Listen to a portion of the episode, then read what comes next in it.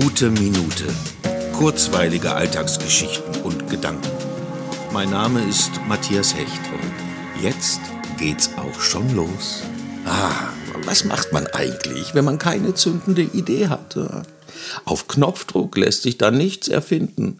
Meine Erfahrung ist, genau das dann auch immer zu thematisieren, die hakenden Dinge direkt anzugehen. Oft kommt man dann unbemerkt in einen Fluss und schon ist etwas geschaffen, von dem man vorher gar nicht gedacht hat, dass sich das ergeben könnte. Genauso, wenn man nicht weiß, wie man etwas ansprechen soll. Ich sage das dann einfach, dass ich gerade nicht weiß, was ich sagen soll.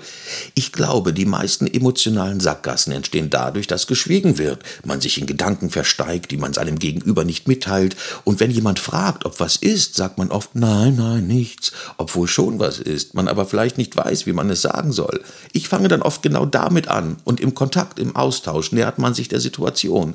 Genauso wie jetzt. Ich habe gedacht, was willst du, Hirn, du leeres Hirn? Du kannst mich mal, irgendwas wird schon da sein.